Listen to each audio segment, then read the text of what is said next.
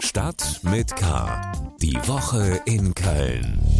Herzlich willkommen zu einer neuen Folge von Stadt mit K. Wenn ihr am Donnerstag in der Innenstadt unterwegs wart, dann könntet ihr einen Hubschrauber über dem Parkdeck von Galeria Kaufhof gesehen haben. Da haben nämlich zwei Influencer, Mandre und Finnel, die YouTube-Challenge AirTag Fangen gedreht. Heißt, die beiden 18- und 21-Jährigen haben quasi Fangen gespielt, nur in etwas extremerer Form. Teil davon waren auch ein Lamborghini und eben ein Hubschrauber als Fluchtmittel. Der ganze Spaß soll insgesamt 45.000 Euro gekostet haben. Während sich die Influencer für ein Video durch die halbe Stadt gejagt haben, hat die Kölner Politik ausgiebig diskutiert. Am Donnerstag war die letzte Ratssitzung vor der Sommerpause. Mein Name ist Annika Müller und wir schauen in der 353. Episode von Stadt mit K nicht nur auf die Themen aus dem Rat. 300 Kölner Kinder stehen noch ohne Grundschulplatz da. Deshalb sind zwölf weitere Mehrklassen notwendig. Eine Kölner Drag Queen startet eine Kampagne gegen das Verbot von Draglesungen. Wir haben Kölnerinnen und Kölner gefragt, sollte es auf der Zülpicher Straße ein Alkoholverkaufsverbot geben? Köln als größte Seriencouch der Welt. Bleibt das Seriencamp Festival langfristig in Köln? Thema der Woche. Am Donnerstag hat der Rat der Stadt Köln zum letzten Mal vor der Sommerpause getagt. Erst am 7. September geht es dann wieder los. Die Tagesordnung war entsprechend lang. Städtische Kliniken, Großmarkt, Weidmarkt, Laurenskarree, mehr weibliche Straßennamen, um nur einige Themen zu nennen. Bis in den späten Abend wurde diskutiert. Wir geben einen Überblick über einige der Beschlüsse. Ein Beschluss aus dem Rat, der wohl die meisten Kölnerinnen und Kölner betrifft, die städtischen Kliniken werden am Standort Meerheim konzentriert. Heißt, die Krankenhäuser in Hohlweide und Riel haben in ihrer heutigen Form keine Zukunft. Auch das Kinderkrankenhaus Amsterdamer Straße schließt. Bei mir im Studio ist mein Kollege Matthias Hendorf. Was bedeutet das jetzt konkret für die Gesundheitsversorgung in Köln? Das muss man ja dazu sagen, dass in Köln gibt es deutlich mehr Krankenhäuser als nur die städtischen Kliniken. Aber die städtischen Kliniken sind eben eines der größten kommunalen Krankenhausunternehmen und behandeln im Jahr rund 180.000 Patienten, also schon eine sehr, sehr große Anzahl. Und eben von diesen drei Standorten werden jetzt zwei zugemacht. Das heißt, die Leistungen, die da erbracht werden am Patienten oder die Patienten, die dort versorgt werden, die müssen dann in Zukunft nach Mehrheim, also haben weitere Anfahrtswege klar, das, die Politik tut sich schwer damit, das Kinderkrankenhaus zuzumachen und auch in Hohlweide die äh, Klinik dicht zu machen. Da wollen sie auch noch ein bisschen warten, bis die Krankenhausreform des Bundes dann letztlich äh, abgeschlossen ist. Da gibt es also noch eine Hintertür. Ich glaube, das sind aber so Kompromisse, also auch die, dass eine notfallpädiatrische äh, Versorgung in Riel geben soll. Eigentlich ist die Stoßrichtung jetzt klar, alles nach Mehrheim, da soll dann ein großer Standort sein und die anderen beiden wären dann allerhöchstens noch ganz, ganz kleine Standorte. Allerhöchstens. Werden denn dadurch auch Betten und Personal reduziert? Ja, das ist so. Also ähm, da sollen dann von 3350 Vollzeitstellen am Ende 3000 bleiben und auch die Zahl der Betten soll gekürzt werden von 1400 auf ungefähr 1000. Die Stadt sagt aber und auch die Geschäftsführung der Kliniken, Hey, das bleibt alles schon trotzdem gut. Wir haben weiterhin eine sehr gute Behandlungsqualität und sie geht sogar so weit und sagt, das verbessert sich. Okay, das verbessert sich. Ist das die Begründung für diese Entscheidung oder was steckt da noch hinter? Naja, ich glaube, viel eher steckt dahinter, dass es so einfach nicht weitergehen konnte. Also seit 2011 haben die städtischen Kliniken ein Minus von 300 Millionen Euro gemacht. Dieses Jahr ist der Verlust bei 90 Millionen Euro und das bleibt auch erstmal so, dass das ein ganz, ganz großer Verlustbringer ist. Im Hintergrund war dann immer das Thema der mögliche Klinikverbund äh, mit der Uniklinik. Der kommt seit 2017 nicht voran. Jetzt gibt es erste Gespräche, die dann etwas konkreter werden. Aber darauf wollte jetzt niemand mehr warten, weil ständig weiter, dass die, also die Stadt muss ständig den Kliniken Geld geben, weil das ja die städtischen Kliniken sind. Und jedes Jahr 90 Millionen quasi an die Kliniken zu geben, das ging jetzt nicht mehr. Irgendwas musste man tun. Und jetzt ist der Schritt eben ein Standort zusammenlegen, Synergien schaffen und dabei hoffentlich die Qualität verbessern oder gleich bleiben lassen. Und was passiert dann mit den Grundstücken in Hohlweide und Riel? Ja, das tatsächlich äh, ich würde sagen, ein Stück weit offen. Also die Vorlage sieht schon vor, dass das verkauft wird. Also das ist ja ein sehr klarer Beschluss, weil es eben das Geld braucht. Wir reden am Ende wahrscheinlich von rund einer Milliarde, die da ausgegeben wird. Und da ist jeder Euro natürlich wichtig. Und die beiden Grundstücke wären laut ersten Schätzungen so rund 125 Millionen Euro wert. Jetzt ist aber die Frage, naja, kann man denn da nicht auch Wohnheime bauen für Pflegekräfte, für Ärzte? Also, weil Grund und Boden in Köln ist sehr, sehr rar. Ich glaube, da muss man mal sehen, was da am Ende passiert. Aber der reine Beschluss sieht vor, es wird verkauft.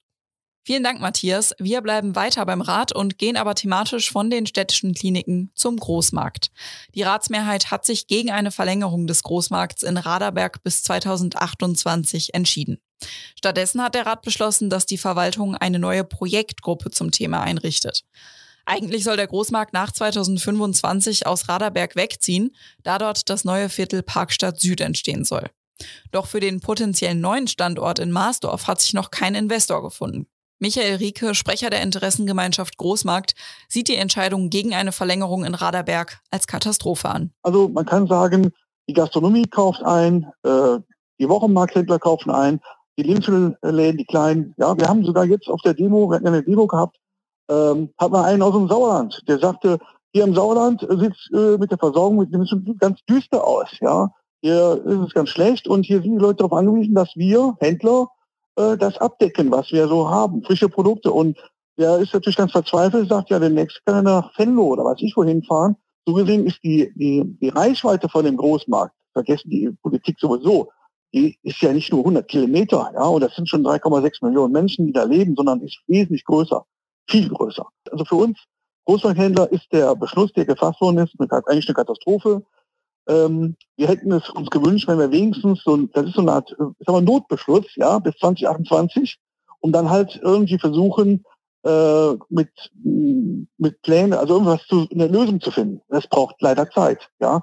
Und, und äh, die hätten wir, die haben wir nicht. Jetzt haben wir keine Zeit. Und bis zum Ende des Jahres ist Quatsch. Das ist Blödsinn. Da wird sich nichts finden. Der Großmarkt wird nicht bis 2028 in Raderberg verlängert. Stattdessen soll die Verwaltung jetzt eine dezernatsübergreifende Projektgruppe bilden, die gemeinsam mit den Markthändlern bis Ende des Jahres ein Konzept für ein neues Frischezentrum erstellt. Wir bleiben beim Rat und schauen auf den Streit um das Laurenz-Karree. Die Düsseldorfer Gerch Group will doch keine Wohnungen am Dom bauen, obwohl die Kölner Politik ursprünglich darauf bestand. Am Donnerstag wollte der Rat den Bebauungsplan eigentlich beschließen, das wurde jetzt aber vertagt. Mehr Informationen zu den Beschlüssen aus dem Rat und was da sonst noch so diskutiert wurde, findet ihr auf ksta.de. Was sonst wichtig war. Kurz vor Schulstart haben 300 Kölner Kinder noch immer keinen Grundschulplatz.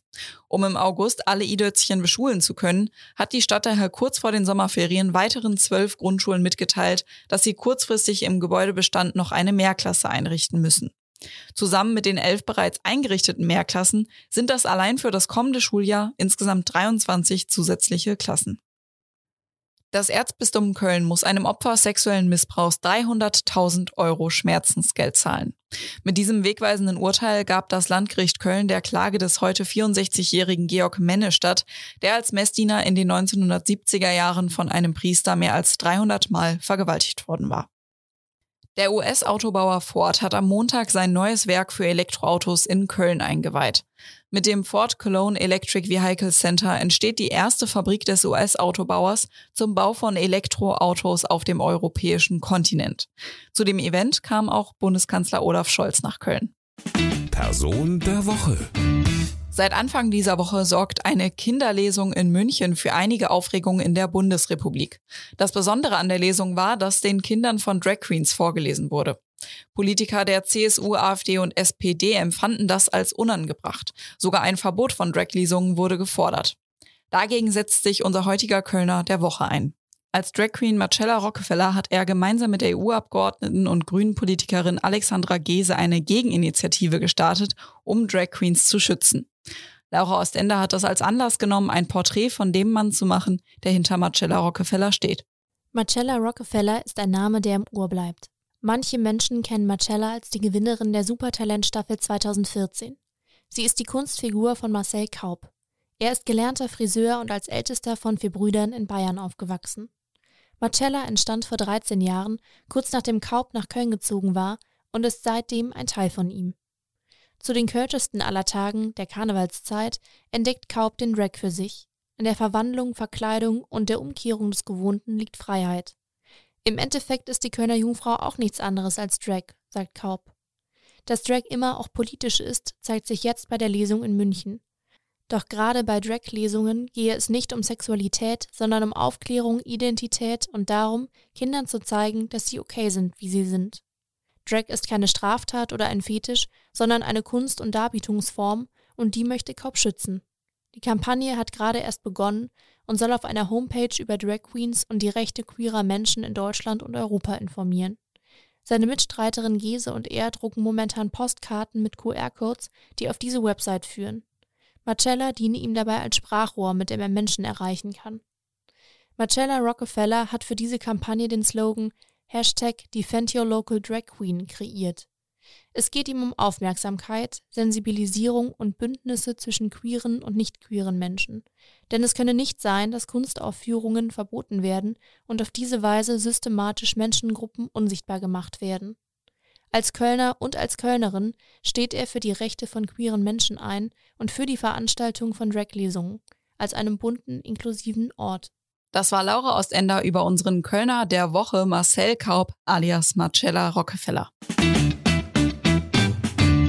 Stadtdirektorin Andrea Blome hatte sich Anfang des vergangenen Jahres für ein Alkoholverkaufsverbot auf den Hotspots wie der Zülpicher Straße ausgesprochen. Ein großer Teil der Kölner Politik war aber dagegen. In einem Interview mit dem Kölner Stadtanzeiger hat sie zuletzt bekräftigt, sich weiter dafür einzusetzen.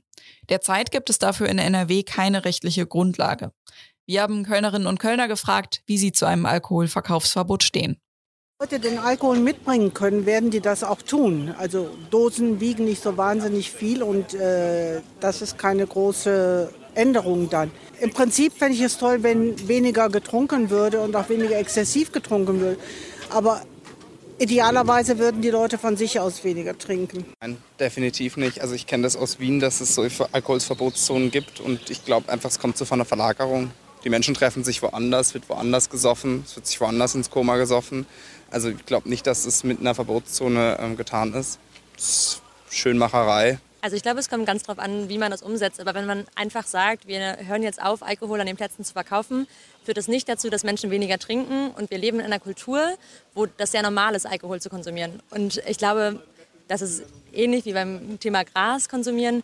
Nur wenn man, es, wenn man das quasi verbietet, dass das passieren soll oder wenn man quasi den Zugang dazu nicht gibt, heißt es nicht, dass es nicht passiert. Von daher gehe ich nicht davon aus, dass es wirklich was nützt. Und ich glaube, da ist eigentlich die wichtigere Maßnahme, Aufklärung zu betreiben und dann zu schauen, dass man ähm, eingreift, wenn Probleme auftreten und der Konsum irgendwie geregelter stattfindet, aber nicht quasi aufhört, indem man einfach die Läden nicht mehr zur Verfügung macht. Und außerdem ist es ja auch so, dass diese Plätze auch von den Menschen da leben. Also Brüsseler Platz zum Beispiel da sind ja immer Menschen, die sich da gerne hinsetzen und das ist ja auch eine bestimmte Stimmung, die damit verbreitet wird. Ich glaube, das würde ein bisschen darunter leiden. Ich glaube nicht, dass das etwas bringt, weil es immer andere Möglichkeiten gibt dann der Beschaffung und äh, ich glaube, das ist dann den Aufwand gar nicht wert, weil es am Ende keinen Unterschied machen wird. Also ich denke nicht, dass es eine sinnvolle Maßnahme ist, da wenn Leute unbedingt Alkohol konsumieren möchten am Abend, dann haben sie auch Möglichkeiten, sich das woanders zu kaufen oder das mitzubringen. Und ich glaube, es ist vor allem für die Kioskbesitzer ist das der große Punkt, am Abend mit Alkohol Geld zu verdienen. Deswegen würden sie da quasi ihre Grundlage entzogen bekommen. Deswegen finde ich nicht, dass es eine gute Idee ist. Ähm, also ich sehe auf jeden Fall das Positive darin, dass, weil Alkohol ja auch irgendwo ein Problem ist, weil es ja auch zu Auseinandersetzungen kommt, gerade so in Hotspots wie Zöblicher, da halt irgendwelche Regulierungen zu machen, ähm, sehe aber auch irgendwie so die Gefahr darin, dass ja dann dadurch vielleicht sich so kleine Bars oder kleine ähm, Kiosks, die einfach halt irgendwie diesen süßen Charakter von Köln da halt vielleicht auch ausmachen, sich halt nicht halten können und nur halt so diese großen Unternehmen langfristig da bleiben. Was ich halt schade finde. Deswegen, ich sehe es so von zwei Perspektiven. Ich glaube, es könnte schon auf jeden Fall gesundheitlich sehr sinnvoll sein, da irgendwelche Regulierungen zu machen. Aber vielleicht kann man sich dann ja irgendwas in Subzentren, nicht gerade am Zöblicher, weil so Ringe, da ist ja immer sehr viel los. So, ähm, da ist ja einfach dieser, der Verkauf davon ja auch irgendwie wichtig für sowas. Und was sagt ihr? Alkoholverkaufsverbot ja oder nein? Schaut doch mal auf Instagram vorbei. Da posten wir auch das Video zu der Umfrage und wir freuen uns über eine rege Diskussion in den Kommentaren. In dieser Woche ist Köln zur größten Seriencouch der Welt geworden. Am Dienstag startete das Seriencamp Festival im Cinenova Kino in Ehrenfeld. Noch bis Samstag werden hier Serienhighlights aus aller Welt gezeigt. Zur Eröffnung kamen dabei auch einige Kölner Promis. Damian Hardung und Petra Nadolny freuten sich besonders über die Veranstaltung in Köln. Ja, auf jeden Fall, um Köln zu supporten. Also ich hatte die Anfrage hier irgendwie fürs Seriencamp und ich freue mich total, äh, als Kölner auch mal in Köln so eine Veranstaltung besuchen zu können. Weil ich mich für Serie interessiere und für Film und äh, weil ich das ganz toll finde, dass dieses Festival nach Köln kommt. Bisher war das Seriencamp Festival in München beheimatet. Es fand erstmals in Köln statt. Geschäftsführer Malko Solf sagte am roten Teppich, dass er auch gerne in Köln bleiben würde. Das hängt nicht nur an uns. Wir geben unser Bestes, dass es eine tolle Veranstaltung wird und hoffen, dass die Kölner es annehmen und Kölnerinnen. Aber äh, am Ende des Tages müssen alle Partner mitspielen, damit das weiter hier bleiben kann. Wir würden es gerne hier machen. Bis jetzt ist es super. Die Unterstützung von NRW-Medienminister Nathanael Liminski hat er auf jeden Fall sicher. Ich freue mich, dass das erste Seriencamp offenbar ein so großer Erfolg jetzt schon ist. Doppelt so viele Teilnehmer im Fachpublikum wie in München. Jetzt schon ausverkauft. Das beim ersten Mal, das kann sich sehen lassen. Und auf diesen Erfolg wollen wir aufbauen. Die Landesregierung ist ganz sicher dabei. Mal schauen, ob Köln dann im kommenden Jahr wieder zur Serienhauptstadt wird. Das war es jetzt auf jeden Fall mit dieser Episode von Stadt mit K. Wir machen es dem Rat nach und verabschieden uns auch in die Sommerpause. Mein Name ist Annika Müller. Ich wünsche entspannte Ferien. Genießt die Sonne. Tschüss. Stadt mit K.